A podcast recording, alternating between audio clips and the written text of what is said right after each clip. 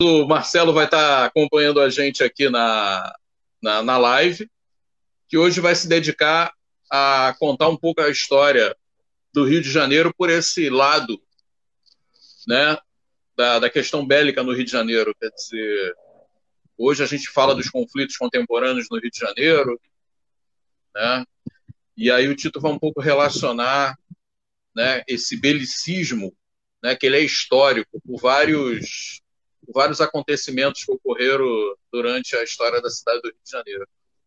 Então, Tito, é, é contigo agora um pouco a, você falar um pouco dessa história bélica do Rio de Janeiro, com fatos até um pouco desconhecidos da maioria, como você mesmo falou, alguns são muito muitos são conhecidos como a revolta da vacina e outros, e outros são desconhecidos, como esse que você vai falar um pouco para a gente, né, que dá um pouco essa característica do Rio de Janeiro. Então a palavra é com você e a gente vai incorporando algumas perguntas das pessoas que estão presentes na live. Marcelo vai fazer essa mediação, né? E eu vou fazer um pouco esse debate. Ok, Tito, pode, pode explanar a sua, a sua. Bom, o importante é que está sendo transmitido para, para o Face do Rio Histórias o Rio de Janeiro em suas histórias e histórias, né? Então, as pessoas podem fazer as perguntas que quiserem aí para o nosso convidado. Pode começar. A palavra é sua, Tito. Falou, obrigado, Jacó. Boa noite aí a todos aqui do grupo. Obrigado pelo convite aqui para fazer essa live, né, que é uma tendência contemporânea graças à Covid. E eu vou falar né, um pouco da minha especialidade, né? uma das minhas especialidades em história é estudar muito os conflitos, a questão da guerra. E uh, no Rio de Janeiro a gente acaba tendo uma coisa bastante curiosa, né, que o Rio de Janeiro tem uma imagem, né, a imagem de que é um local agradável, né, se você imagina, o que é a imagem que o carioca faz de si mesmo?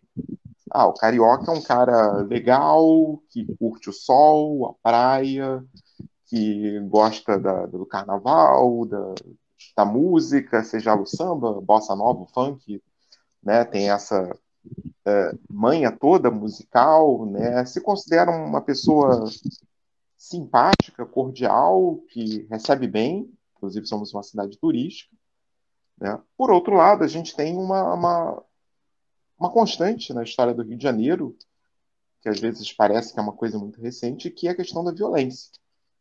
Então, o Rio de Janeiro é uma cidade inegavelmente bela, ninguém pode negar isso, e é também uma cidade bélica. Né? Já conheço Jacó há mais de 20 anos, né?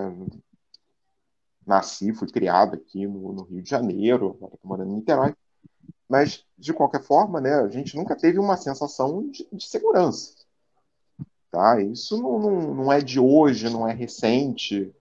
Pode ter tido alguns momentos piores. Provavelmente nos anos 80, 90 era muito pior até do que é hoje em dia.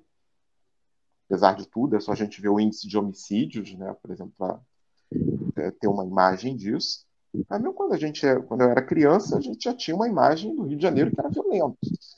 Eu lembro que na época morava ainda na casa dos meus pais. A gente lia o jornal O Dia. E o Dia, naquela época, quando eu era criança, tinha uns 10 anos, nos anos 70, você via de cabo a rabo era crime. Né? E os mais bárbaros possíveis, tanto que tinha até uma, uma historinha que dizia que o Dia era um jornal que se você é, é, dobrasse, né, espremesse, ele ia sair sangue.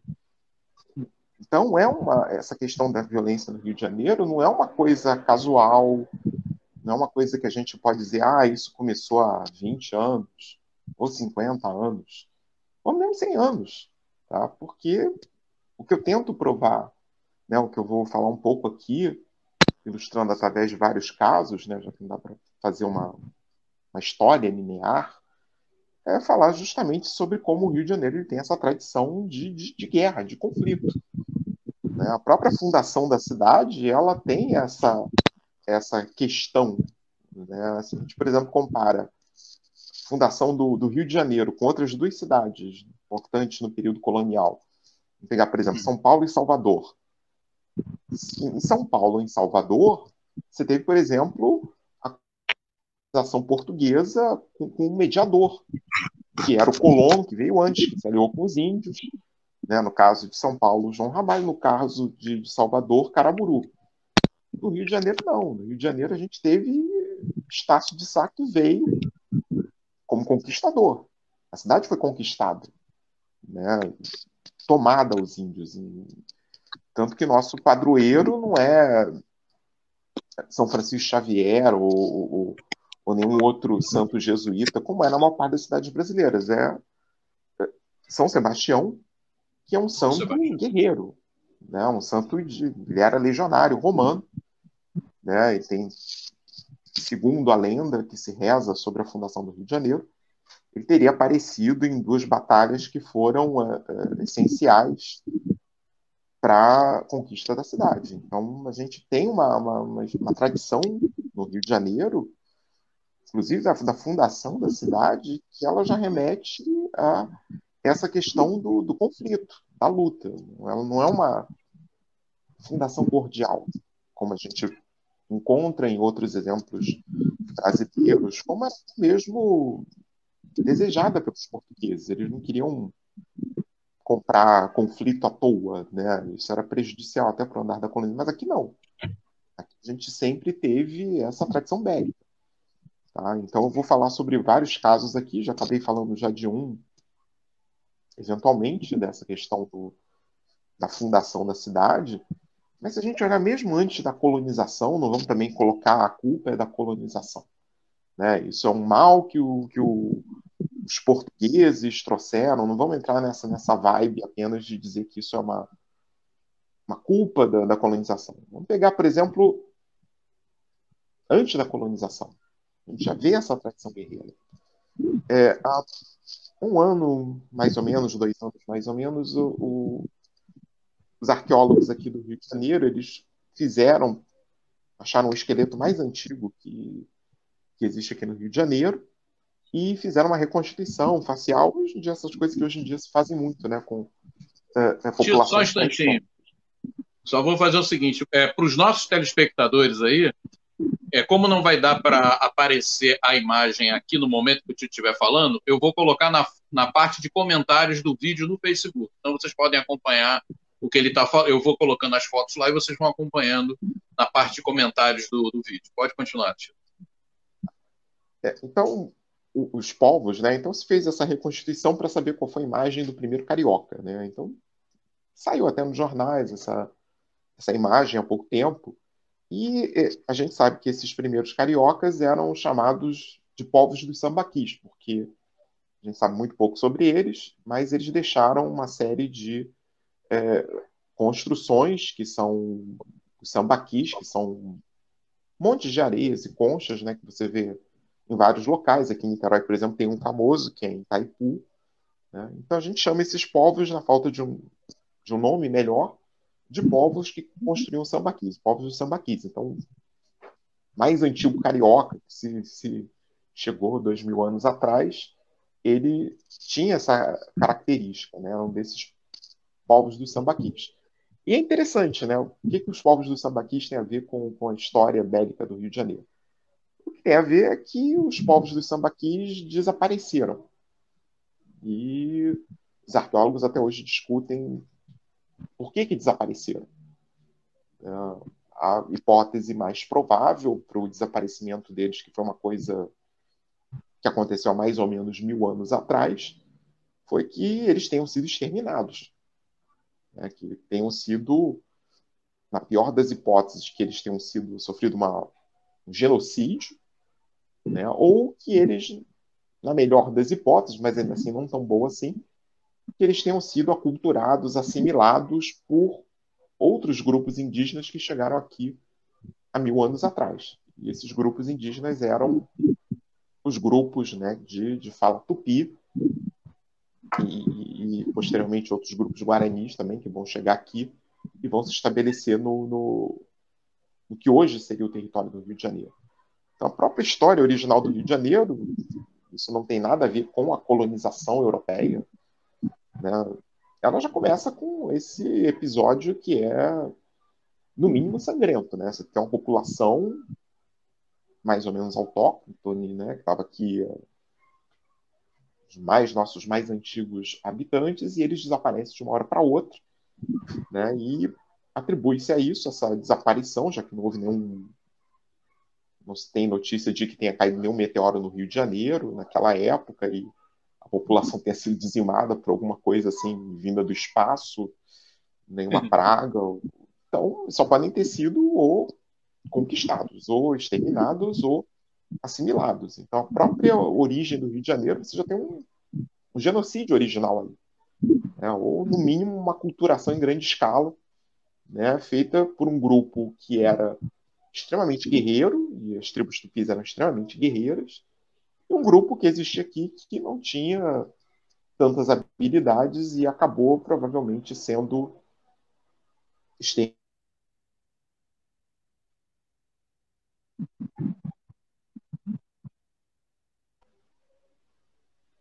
É, então, tem essa história né, do Rio de Janeiro, que é uma história é, interessante, que mostra como a gente já começa nessa questão, nessa coisa da violência. Né? Então, para onde foram os povos do sambaquis? Né? Então, a resposta que a gente tem é muito boa. Aí a gente vai para a colonização, né? para o período da colonização. No período da colonização, a violência continua. Né? E é uma violência, né? o Rio de Janeiro, como eu falei aqui, ele é construído em cima de uma guerra, né? ele não é não é uma colonização mais tranquila ou pacífica, né? como eu falei, diferente de outras regiões. E a própria história do, do Rio colonial ela também vai ser marcada por vários conflitos, né? vai ser marcada por, por, por várias lutas.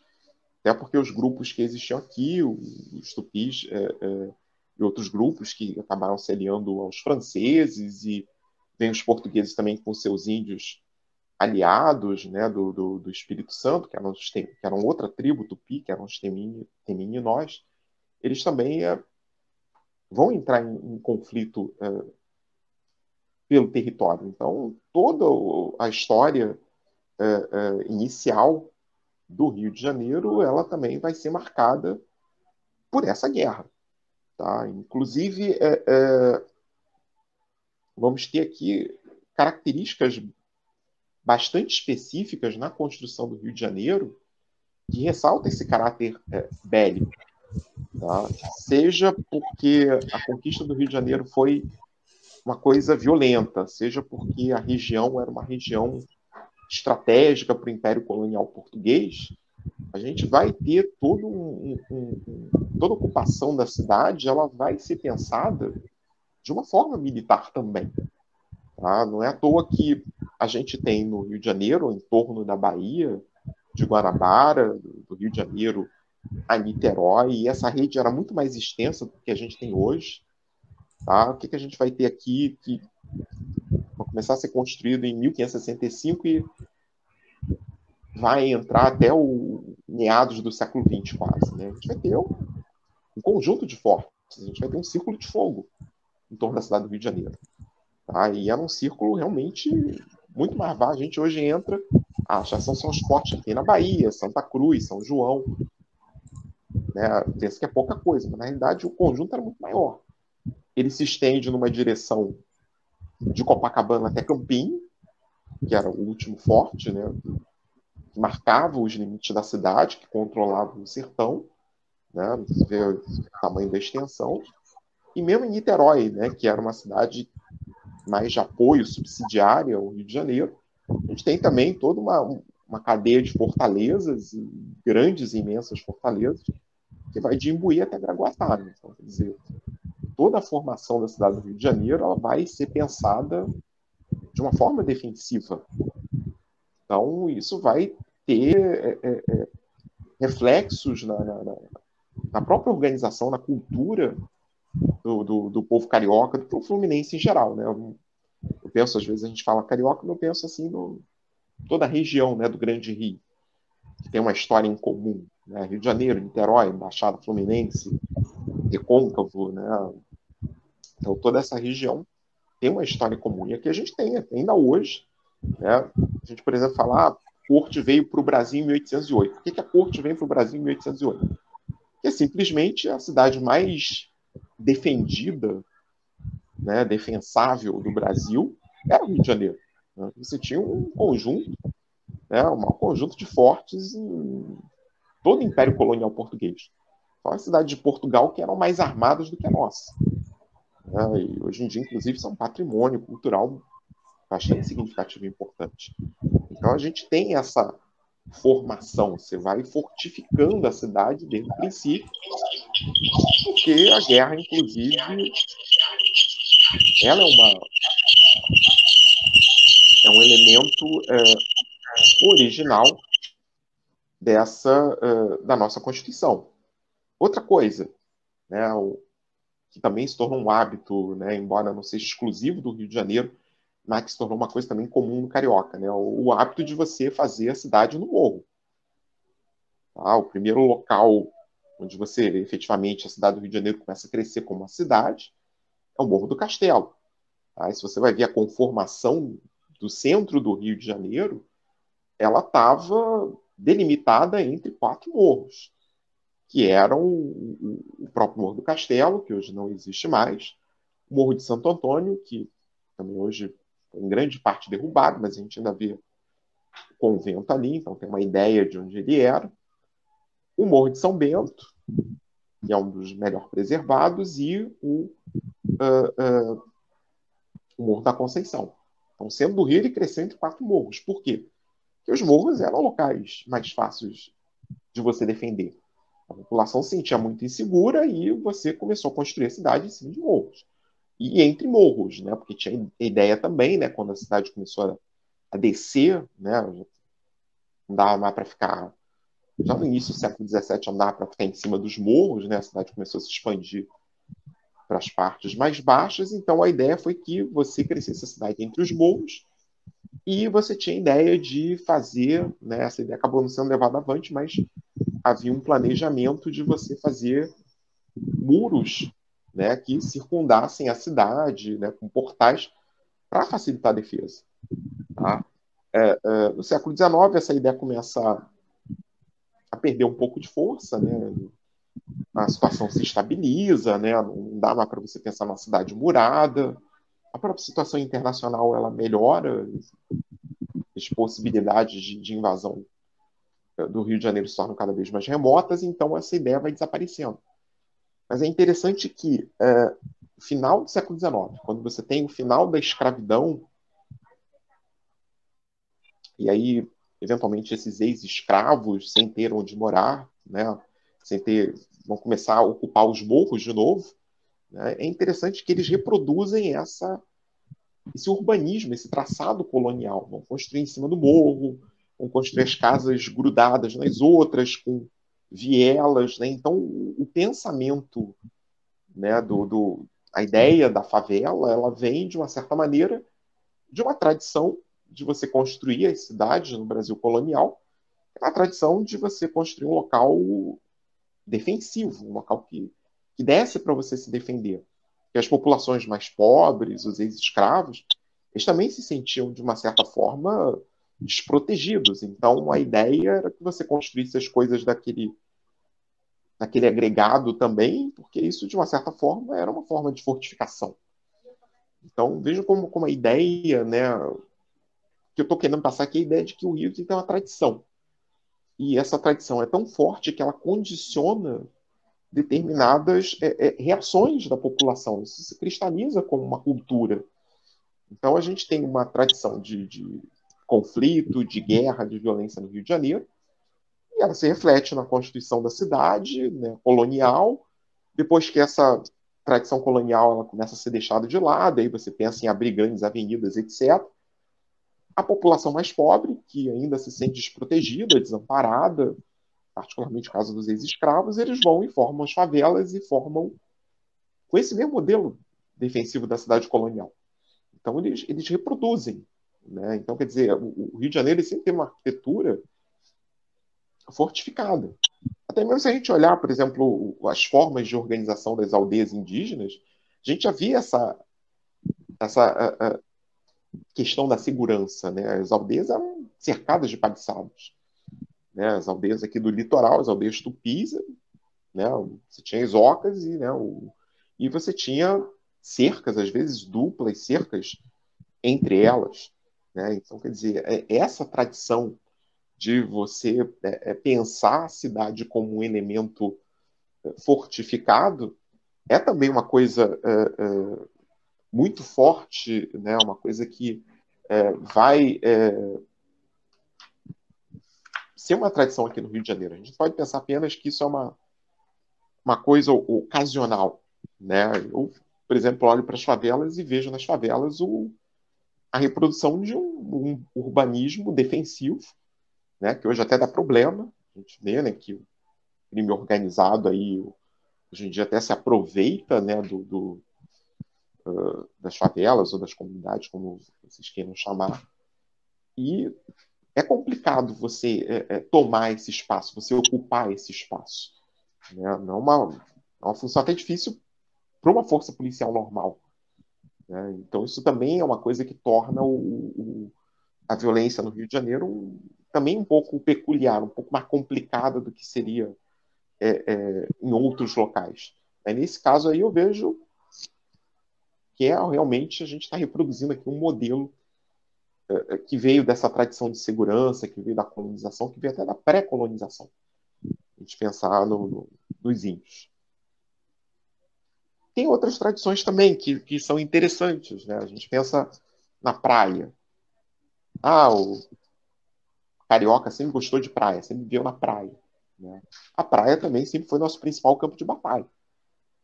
Tá? A gente vai ver também, já na época dos índios, na época da conquista, da colonização, e em todos os conflitos posteriores que a gente vai ter é, no Rio de Janeiro, até o século XX, né, um, fator, né? Você quer dominar o Rio de Janeiro, como é que você domina o Rio de Janeiro? Você domina a Baía de Guanabara. Quem domina a Bahia domina a cidade.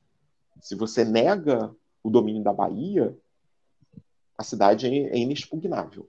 Então você precisa criar um, um né, a guerra aqui no Rio de Janeiro, campo de batalha aqui no Rio de Janeiro, por incrível que pareça, acaba sendo que o, a beira das areias, a beira das praias. A gente luta na praia, a gente sempre lutou na praia. Né? Talvez por isso o, o, o carioca ele tem essa, essa ligação, porque todo, né, a gente vai olhar os conflitos né, pré-coloniais, né, a própria, né, vou pegar aqui de novo, eu já falei da, do, da aparição né, do, do São Sebastião, né, onde São Sebastião apareceu primeiro, os portugueses, foi numa batalha em 1566, chamada de Batalha das Canoas, em que os portugueses estavam vindo nas canoas, né, Estácio de Sá, lá e seu pessoal, e eles foram cercados por um bando de canoas indígenas e um, número muito superior, eles provavelmente iam perder. Aí surge a lenda de que né, um, um, alguém teria se, se levantado e animado a luta, e depois essa pessoa né, que desapareceu, ela foi uh, associada a São Sebastião, por isso ele se tornou padroeiro da cidade. Né? Então, o próprio, né, a própria lenda do padroeiro está envolvida numa batalha feita em canoas na Baía de Guanabara própria questão das fortalezas, todas que a gente vai ter construídas aqui no, no Rio de Janeiro, também são para dominar a Bahia. Né? Vários conflitos que a gente tem aí são conflitos em torno da Baía de Guanabara. Revolta da Armada, por exemplo. Foi a Revolta da Armada, né? a rebelião da Marinha contra o governo Floriano Peixoto, em 1893-94, em que se a Marinha ficou na Bahia, tentando, a partir da Bahia, tomar o, o, território. Só que ela não consegue, ela não consegue passar da praia. Né? O máximo eles conseguem tomar Paquetá, Ilha do Governador e uma parte de Niterói. Não passa além disso. Por quê? Porque o, governo se entrincheira, né? faz trincheiras em todas as praias, põe canhões em todos os morros uh, uh, possíveis e consegue impedir que haja um desembarque. Então, uma praia é o nosso campo de batalha. Né? Eu lembro sempre daquela frase do Churchill, né, em 1940, aquele discurso, né, ele, a Grã-Bretanha está prestes a ser invadida pela, pela Alemanha, e aí ele fala aquele discurso famoso, nós lutaremos nas praias, né? Então, se, uh, se os alemães invadirem, nós vamos lutar nas praias, vamos lutar nas colinas, vamos lutar nas ruas. lutar na praia sempre foi a coisa do carioca. Tá? E a gente lutava tão na praia que acabamos criando esse hábito pela praia. Né? O nosso campo de batalha. A cidade é conquistada pela praia. Se você conquista, né, consegue entrar na Baía de Guanabara e a partir daí você consegue efetuar um desembarque, o Rio de Janeiro está perdido, ele está dominado. Né? Só conseguiu ser feito uma vez né, na história é, de toda a história do Rio de Janeiro, que foi na invasão do, do francês de 1711, né? e mesmo assim porque não se quis é, estabelecer uma resistência.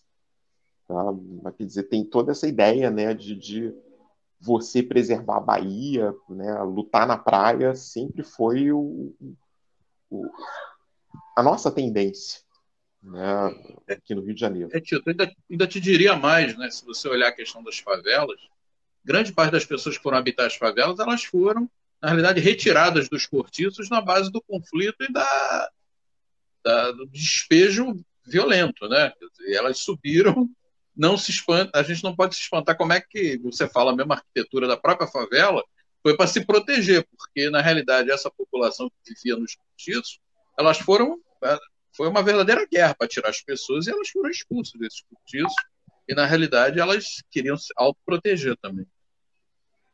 É, tem, a gente não pode esquecer se não é só um local, a favela não é só um local precário, né? É. A favela ela está fazendo essa é uma forma também de você se proteger de, de, um, de, um, de uma situação de vulnerabilidade.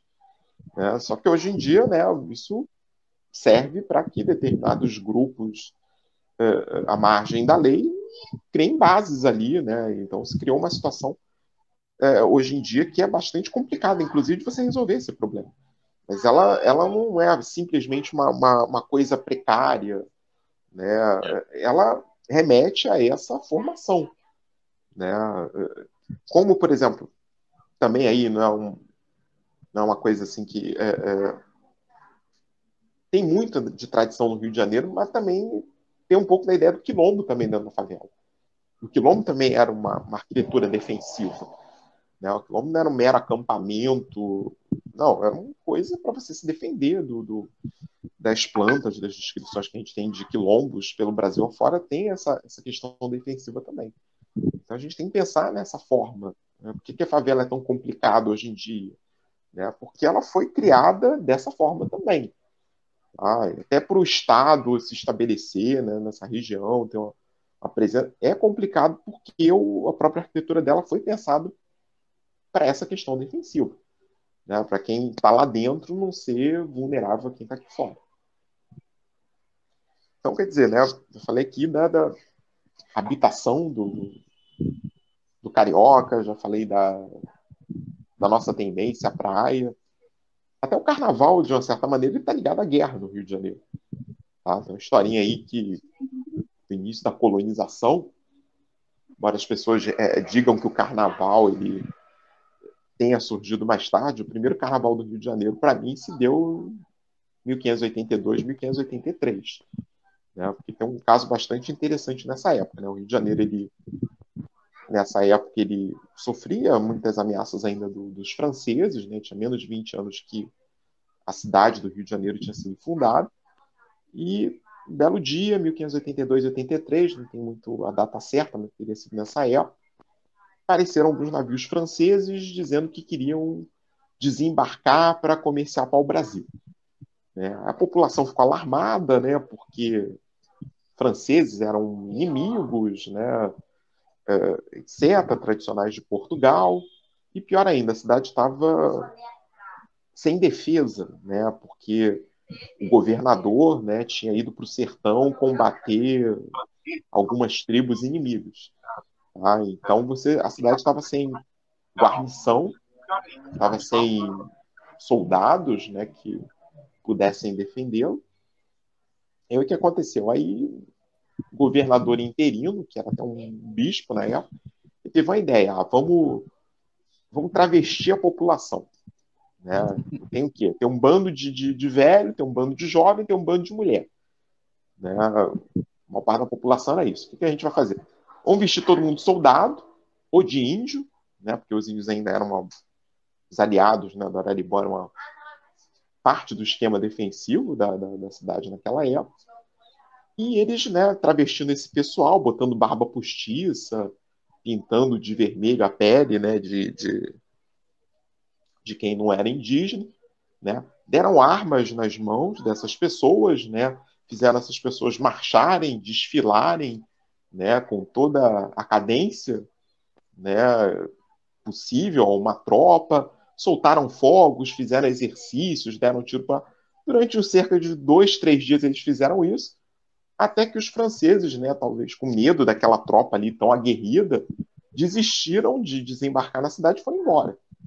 Então, o próprio primeiro carnaval do Rio, de uma certa maneira, está ligado a, a, essa questão da guerra. Né? Você travestiu a parte da população, fez a população desfilar numa cadência, como se fosse uma escola de samba, né? E fizeram lá o show deles durante dois, três dias desfilaram em plena praia, né? Para ficar à vista dos navios, de novo a questão da praia, como ela é importante.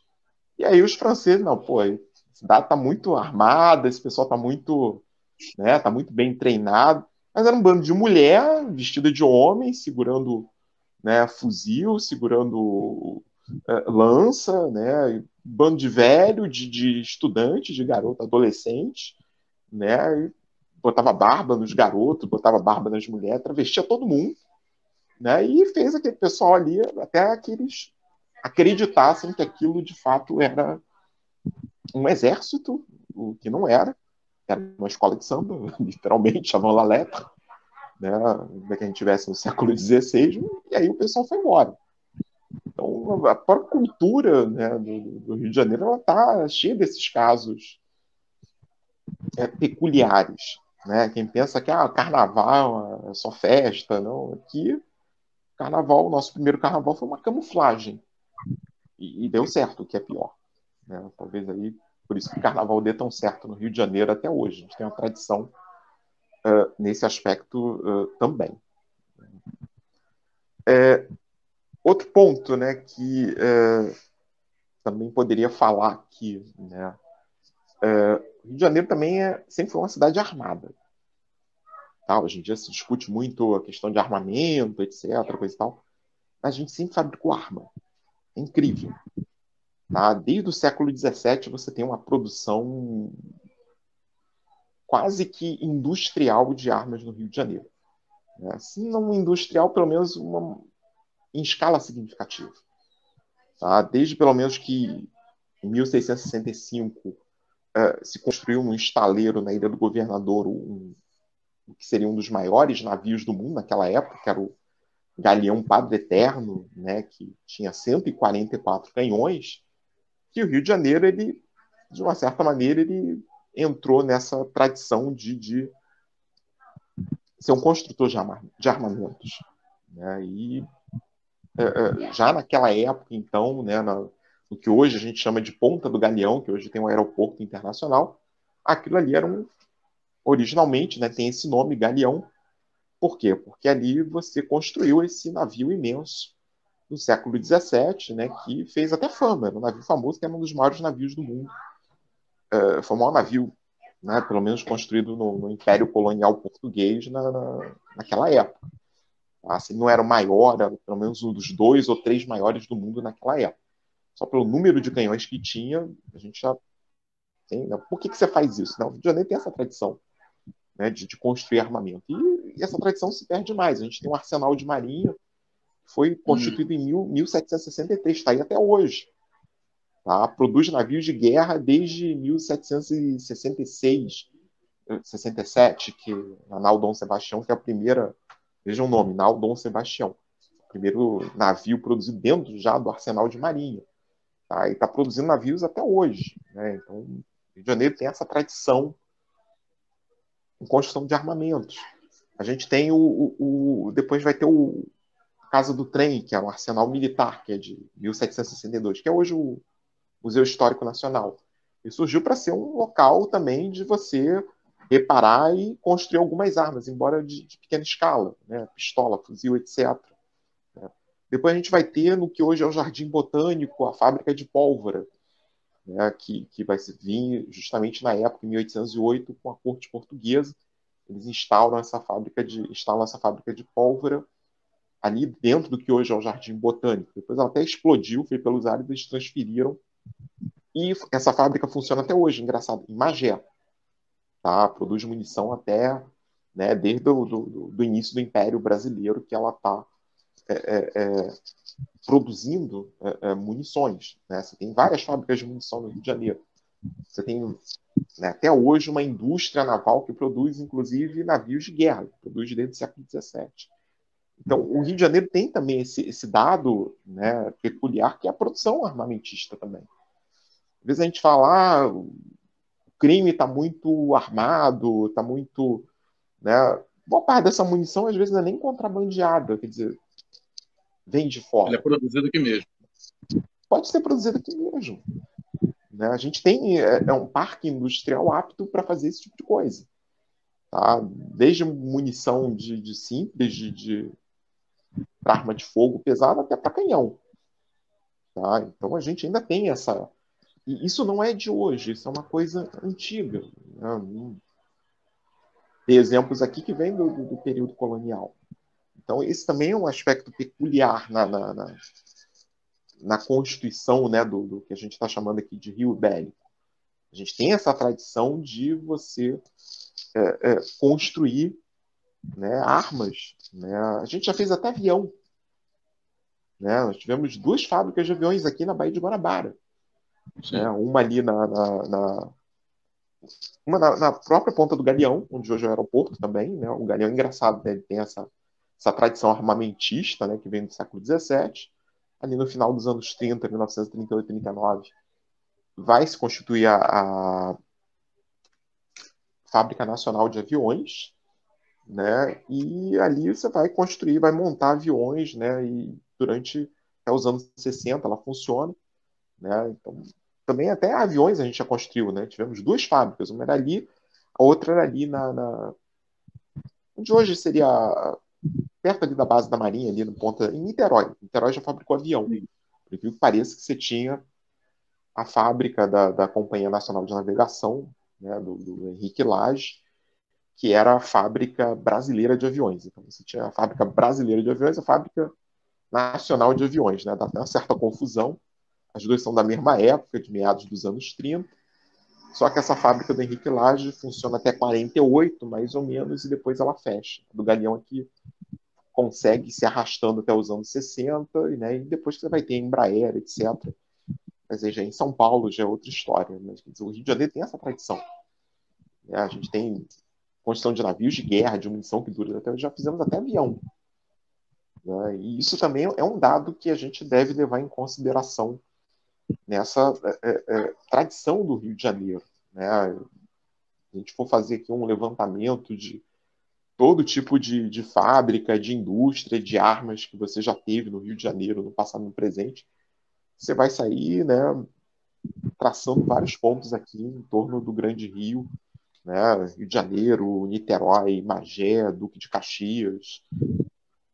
Todas essas regiões já tiveram é, a sua contribuição é, é, é, em criar armas, né? Em, em, constituir armas no Rio de Janeiro. Né? Então, isso também é um, é um dado que a gente deve levar bastante em consideração é, aqui no Rio de Janeiro. É, Outro caso que a gente também deve levar em consideração é em relação né, ao aspecto peculiar que o Rio de Janeiro tem. Né? Por que, o Rio de Janeiro é tão violento? Né? O, que tem formas tão peculiares de, de violência. Né? A gente é também aqui modelo para o Brasil. Tá? Tirando, sei lá, talvez os cangaceiros ou outra coisa mais localizada, Rio de Janeiro é um modelo para organização policial e para organização criminosa. Tá? Isso desde o século XIX. Né? A gente tem aqui a formação da, da primeira polícia é, é, organizada no Rio de Janeiro, que é a Guarda Real de Polícia. Né? Depois essa Guarda Real de Polícia ela vai se desenrolar né, um, um, em outras instituições, e particularmente naquilo que a gente conhece como modelo policial brasileiro, que é uma polícia dividida é, é, numa polícia civil e numa polícia militar. Isso tudo é criado aqui no Rio de Janeiro e depois vai ser replicado para as outras províncias, né, no Império, depois nos estados, na República. Então, quer dizer, a própria organização, o que, que a polícia no Brasil, ela passa pelo que acontece aqui no Rio de Janeiro, pelas formas que a organização policial ela tem aqui no Rio de Janeiro. Tá? Então, o Rio de Janeiro ele é fruto de quase toda a organização policial que a gente tem hoje. A própria Polícia Federal ela surge no Rio de Janeiro. A Polícia Federal originalmente era o quê? A Polícia Federal era a polícia do Distrito Federal. No Rio de Janeiro vira República, o vira o Distrito Federal, que hoje é Brasília. E aí a Polícia Federal era a polícia específica do Rio de Janeiro para guardar, então, é, é, a própria que a gente hoje chama, né, da, da organização da Polícia Federal também é carioca, em última instância. E também, Sim. se a gente olhar o, os bandidos, né, o Rio de Janeiro também tem uma contribuição muito grande nesse aspecto. Tá? O Rio de Janeiro ele é, é, organiza, né, o, praticamente, embora não se organize só aqui, mas ele vai ter um papel muito importante na organização da capoeira, como atividade criminosa. A capoeira Isso. que a gente pratica hoje em dia, ela não era no século XIX, até mesmo no início do século XX, não era uma atividade pacífica, era formada por grupos de escravos ou mesmo de pessoas livres que se organizavam em, em máfias, ou como eles chamavam de maltas, e essas maltas dominavam os setores da cidade, né, impunham-se pela força, né, por vários setores da cidade, também na novidade, né, o que hoje, por exemplo, é o papel do tráfico, das milícias, a gente já tinha no século XIX aqui com, com as maltas, tá? depois você tem uma repressão muito grande sobre isso, as capoeiras desaparecem, mas o capoeira ainda sobrevive durante muito tempo na figura do malandro, do bamba, tá? que era o cara que agora nós vemos mais como uma malta, mas sobrevivia em, ou individualmente ou em pequenos grupos, ou se associando a determinadas pessoas para continuar numa vida de crime.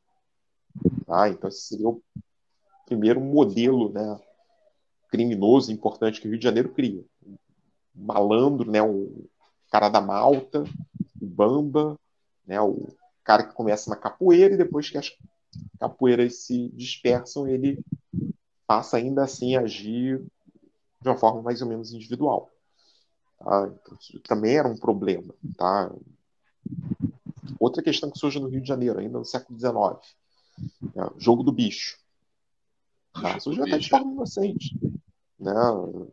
Hoje em dia nem é tão falado, embora eventualmente a gente tenha aqui, na, né, de vez em quando tem uma guerra, agora mesmo a gente tem ouvido é, ultimamente né, o, a guerra em torno do, do, dos pontos de bicho. Né, isso ainda mobiliza, causa uma série de assassinatos por aí. Né, só a gente acompanhar o noticiário que a gente vê.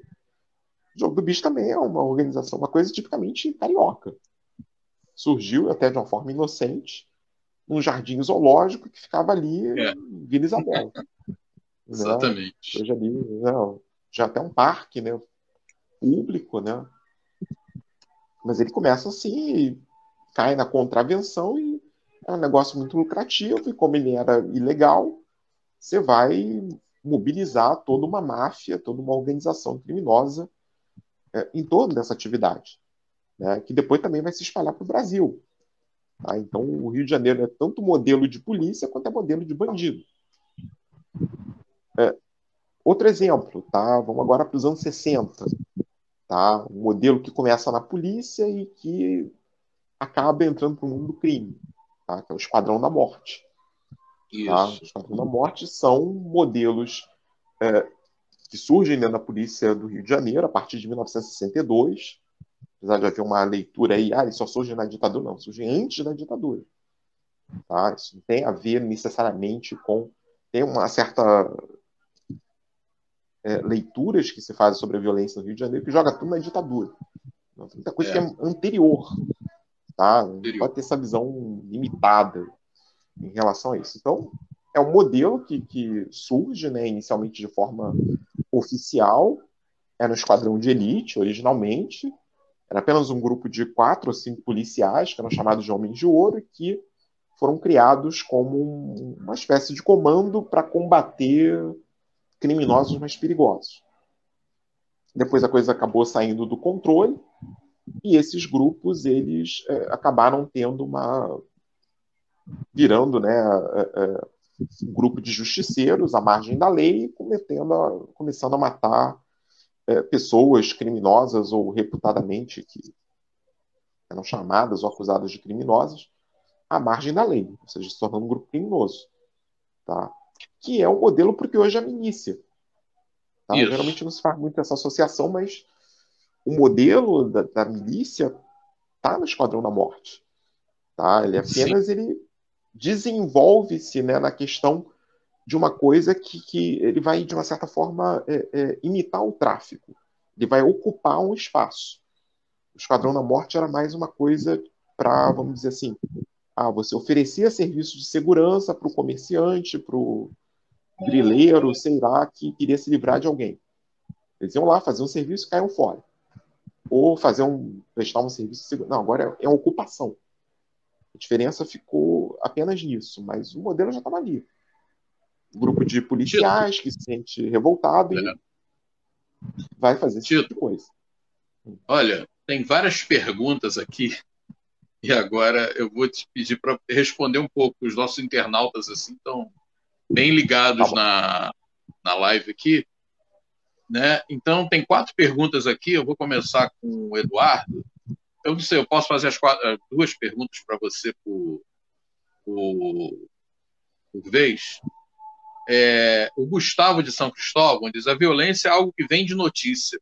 O povo gosta de consumir esse tipo de informação. Bom, o Rio de Janeiro tem essa tradição bélica. Será que o carioca também se acostumou a essa a, a, a essa a essa? Você inclusive tem uma revista que era de era uma revista que do início do século que noticiava só crimes, não é isso? Eu tenho na Biblioteca Nacional, andei vendo, não me lembro agora. Tem, então, é, Gustavo é pergunta se a violência é algo, algo que vem de notícia e que gosta de consumir. E o, a Carla Couto de Madureira, ela pergunta, a violência seria uma forma de pacificar a classe trabalhadora, tendo em vista que a violência na elite é branda, quer dizer, ou seja, essa violência, essa tradição bélica no Rio de Janeiro, ela tem alguma coisa a ver com a, com a repressão aos trabalhadores? Quer dizer, a primeira pergunta é se o pessoal gosta de consumir esse tipo de informação e se e se é uma forma de pacificar a classe trabalhadora. E uma terceira, que é do nosso fundador do grupo, que ele pergunta é, o modelo de colônia, né, das moradias das favelas que você falou que reproduz, né, favorece a violência, ou seja, essa arquitetura ela é ela na realidade ela favorece. E você acha que hoje a favela, dos modos em que ela está, serve como trampolim para político mandar, manter o seu curral eleitoral? É, essas são as três perguntas. Não sei se você pegou aí a. Tá bom, é, primeira, não peguei. É, primeira, sempre teve público, sim. Tá? É claro que é difícil você tracejar isso no período colonial porque a gente não tinha imprensa. Né?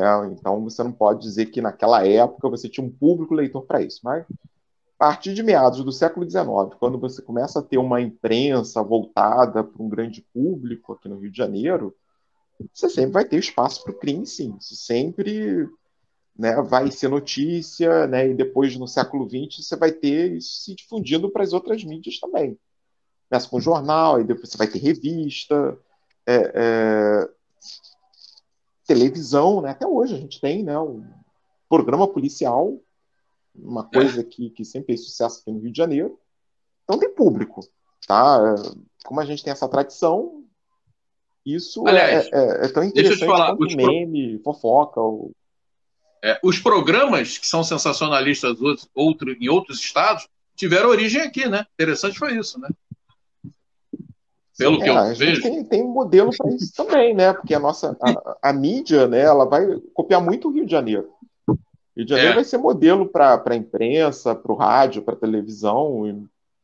E, e, a gente é. tem, fatalmente, a, a gente gosta. Então, a, a, a, questão é essa, sim. Nós temos essa tradição e isso, obviamente, reflete no, no gosto e interesse do público. Tá? E, Segunda é, pergunta, né? É. Tá? É da questão da classe trabalhadora. Né? É, eu acho que não só para a classe trabalhadora. Claro que a violência ela serve para você manter é, é, determinados públicos, né, pessoas é, no lugar, né, mas é, não é uma questão só do, do é, ah, vamos dizer que você tinha, por exemplo, no período colonial imperial, uma violência para manter os escravos no seu lugar, posteriormente os trabalhadores. Claro que eles vão ser mais vítimas, vão ser mas para uma situação de vulnerabilidade. Tá? Agora, a violência, quando ela se instaura, ela é mais genérica em relação à questão da, da classe. Eu sempre digo que a questão do, do crime é mais do que uma questão econômica, social, é uma questão de poder. As pessoas, por exemplo, né, se juntam a grupos criminosos não porque elas sejam é, necessitadas, desorientadas ou sem educação. Porque se fosse assim, só os mais pobres, os sem educação fariam crime. Eu sempre vejo o crime como uma questão de você poder ampliar o seu poder. Então, as pessoas que desejam mais poder, elas se dedicam ao crime como uma forma de poderem se afirmar. Tá? A gente vê isso, por exemplo, aqui na, na, nas favelas hoje em dia. Né? As pessoas não vão ao crime porque ah, estou passando fome, ou estou passando. Não, porque o crime ele te dá acesso ao poder. Então, nesse sentido, né, por exemplo, poder não é só contra a classe trabalhadora, vai contra qualquer um, contra a classe média, até mesmo contra a elite. O cara com a arma na mão, ele está querendo se impor a quem quer que seja, qualquer classe. Então, eu diria que não é uma questão de classe, embora você tenha algumas formas de violência que possam ser dirigidas ao controle de classe. Por exemplo, como você tinha no período colonial o capitão do mato. Capitão do mato que era específico para o escravo fugitivo. Entendeu? Você tem algumas violências que são setorializadas, algumas instituições, alguns, algumas organizações que vão até setorializar a violência. A polícia política, né, a polícia de choque não, combate bandido comum, né, para combater manifestante, para combater movimento operário, estudantil, etc. Tá? Então, tem até algumas, alguns setores que podem assumir esse aspecto de classe. Mas o, o crime em si, quando a pessoa pega uma arma na mão e está afim de, de se impor perante a outra, ela vai se impor qualquer um. Tá? Tito, deixa eu só falar, antes de você é, responder aquela sobre a questão do curral, como é que a, a favela é, se transforma em curral é, eleitoral. É, outra, eu vou botar outra pergunta que é impressionante. A gente fez uma live aqui sobre a fusão do Rio de Janeiro, da cidade do Rio de Janeiro, com o estado do Rio de Janeiro. Aí um dos nossos é, internautas aqui, ele perguntou, né? Ele perguntou se a fusão, né? Ela aumentou a violência no Rio de Janeiro ou, ou para você isso não teve, não? O Rio de Janeiro ele sempre teve essa tradição, embora a fusão tenha ocorrido. Assim, só é para a gente, a última pergunta aqui, para você emendar na história do curral eleitoral das favelas. Não, eu não vejo nenhuma mudança é, significativa, não. Até porque fusão, apesar de ser um, é uma coisa meramente política, né, mas é, em relação a. As áreas sempre foram integradas. Né? Ah, o Rio de Janeiro era Distrito Federal e o Estado da Guanabara, e Niterói era Estado do Rio de Janeiro, uma barca de distância, isso não tinha muito problema. Isso dava até problema para a polícia. Que, por exemplo, né, na época que você tinha dois estados, né, aí, por exemplo, polícia da Guanabara para atuar no estado do Rio de Janeiro, é, era complicado, né? Porque aí você ia estar tá entrando na, na, na, na, na esfera de uma outra, na jurisdição de outra polícia. Sim. Então, nesse sentido, eu não, não vejo diferença. Poderia até ter esse aspecto de facilitar é, o controle policial, jurídico, né, na medida que você unificou uma região que na prática era muito pequena. Mas, assim, é, não vejo como isso é, tem aumentado a violência, porque eram regiões muito próximas, né? Se falar Rio, Niterói, mesmo Baixada Fluminense, né? No, quando você a fusão, essas áreas já estavam completamente integradas. Você tinha ponte, tinha um sistema rodoviário, ferroviário, eh, até mesmo metroviário, né, que já estava começando a se implantar. Então a área já estava integrada. Não... Nesse aspecto, não vejo como isso aumentou a violência. Né? Acho até que facilitou o controle policial, porque você é, é, permite que uma polícia que antes era podia estar limitada por essa questão de jurisdição, agora você estava numa área só. Sobre a pergunta do curral eleitoral, quanto essa violência favorece esse curral eleitoral? Ou seja, as pessoas se aproveitam dessa tradição violenta, dessa tradição violenta, não, da violência hoje presente, para manter os seus currais. Como é que você analisa isso? Acho que é um pouco do que o Marcelo quis, quis perguntar, né? É, é, essa questão também não é especificamente é, carioca. Né? É, por exemplo, o próprio coronelismo aí já fazia isso desde o início do Império. Né? Embora a Guarda Nacional tenha sido inventada aqui no Rio de Janeiro, em 1831, mas esse foi um modelo que acabou também se nacionalizando, gerou o coronelismo, e o coronelismo sempre exerceu essa, essa esfera de influência sobre é, é, populações vulneráveis. Né? Então, quer dizer, o, o, um dos lances para a gente entender coronelismo é o quê? Ah, o político ele se assume como um patrono, como protetor de uma determinada comunidade, faz alguns favores ali para manter um certo paternalismo ali dentro, né? um, criar ali uma base de apoio, e quando chega a eleição, ele cobre esse apoio. Tá? Então, isso aí não é uma coisa que a favela apenas um modelo, mas poderia ser outro. Tá? Isso também é uma coisa que, que é, é, é nacional, mais do que é, especificamente carioca. Né? É, a gente vai ver isso em outros locais do Brasil. Né? E, obviamente, com essa população ela está nessa situação de vulnerabilidade, é, é, obviamente ela se torna vítima de, desses, desses coronéis, dessa forma de coronelismo, né? Mas isso não é uma coisa especificamente carioca, uh, infelizmente. É.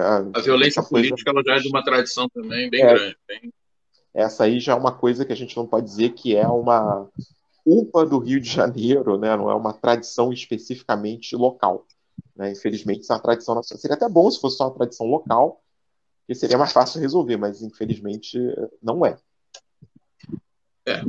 Bom, Eduardo, é, Tito, é, bom, é, Marcelo, alguma pergunta? Que você acha? Ficou na, brilhantemente na mediação, mas a gente, é, bom, a gente queria agradecer muito ao, bom, a gente já está com uma hora de live, a gente gostaria. Bom, Tito, a gente gostaria de te agradecer muito pela, pela, pela tua participação brilhante aqui. Isso aqui dava duas horas, de repente a gente vai ter o parte 2, a missão, porque Tito, Tito é um contador de histórias, meu amigo, amigo do mestrado, é, em que eu tive a oportunidade, ele, ele jogava os verbetes dele no, num grupo que nós temos de história. Eu falei, não, vou passar tudo lá para o nosso grupo.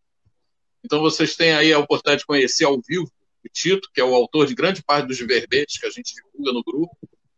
Né? Agradecer aos internautas pela, pela, pela audiência. E o grupo tem esse objetivo de fato contar essas histórias. E o interessante é contar a história por um ângulo que as pessoas às vezes não conheciam, né? Então, a gente agradece ao Tito. E aí, Tito, é, as tuas considerações finais. E o ah, grupo sim. agradece, né? E mais importante, o grupo agradece a tua participação. Então, daqui a 15 dias teremos outra, outra live. Agora a palavra é sua, Tito. Pode fazer suas considerações. Muito obrigado por, pela tua presença é. na live. Que agradeço também, Jacó aí, camarada, né, de, de algumas décadas, né? Não vou falar de quanto. Enfim, é, queria só terminar né, dizendo que é, a gente tem que repensar essa questão da, da violência no Rio de Janeiro. Tá? Eu citei esses exemplos aqui, né, não para comprovar uma tese, ah, o carioca é naturalmente violento. Não. Eu quero dizer que a nossa tradição de violência ela pode explicar muitas coisas. Tá? E eu acho interessante a gente falar sobre isso, por quê? Porque às vezes né, tem um debate muito forte sobre a questão da violência no Rio de Janeiro e as pessoas não levam em consideração a história que a gente tem. Parece que é uma Sim. coisa que foi criada há pouco tempo, parece que é um acidente, né? ou parece que a gente vai ter uma solução mágica para isso. Ah, a gente constrói escola, acaba com a violência. A gente né, desmilitariza a polícia, acaba com a violência. A gente descriminaliza as drogas, a gente vai a gente desarma a população, vai, vai. Não, não é. Não é uma, uma questão simples. Tá? Nossa história ela tem é tributária de uma, de uma grande violência. A gente viu aí desde o período pré-histórico, pré-colonial. A gente tem histórias assim sinistras no Rio de Janeiro. Eu nem falei de tudo, muito mais coisa aqui, né? Que não dá para a gente falar numa hora. Dá para a gente pensar que a história do Rio de Janeiro também ela, é, deve ser levada em consideração quando a gente discute essa questão, porque eu não vejo muitas vezes pessoas falando da história. Né? Fala-se de, de coisas genéricas, de né? Às vezes se joga aí sociologia de boteco, né? E sociologia fórmulas mágicas. Não é, porque parece que é coisa que né, é fácil de resolver. Tá? Eu acho engraçado, por exemplo, esse negócio de escola, eu sou professor. Ah, a educação resolve a violência. Né? Eu já trabalhei numa escola dentro da favela.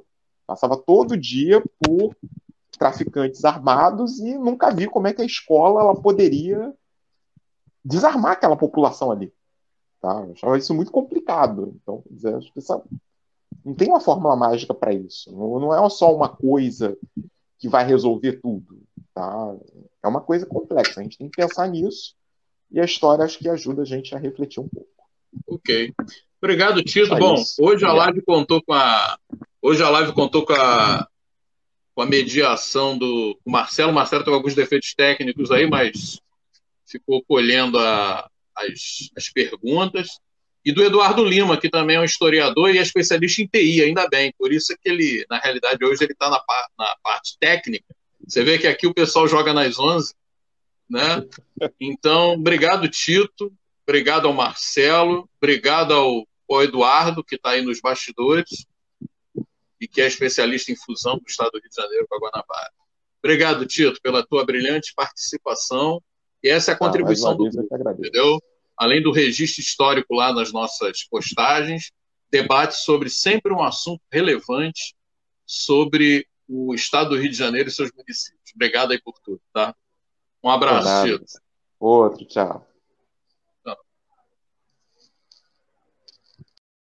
Este foi mais um podcast do grupo Rio de Janeiro em suas histórias e histórias. Até a próxima.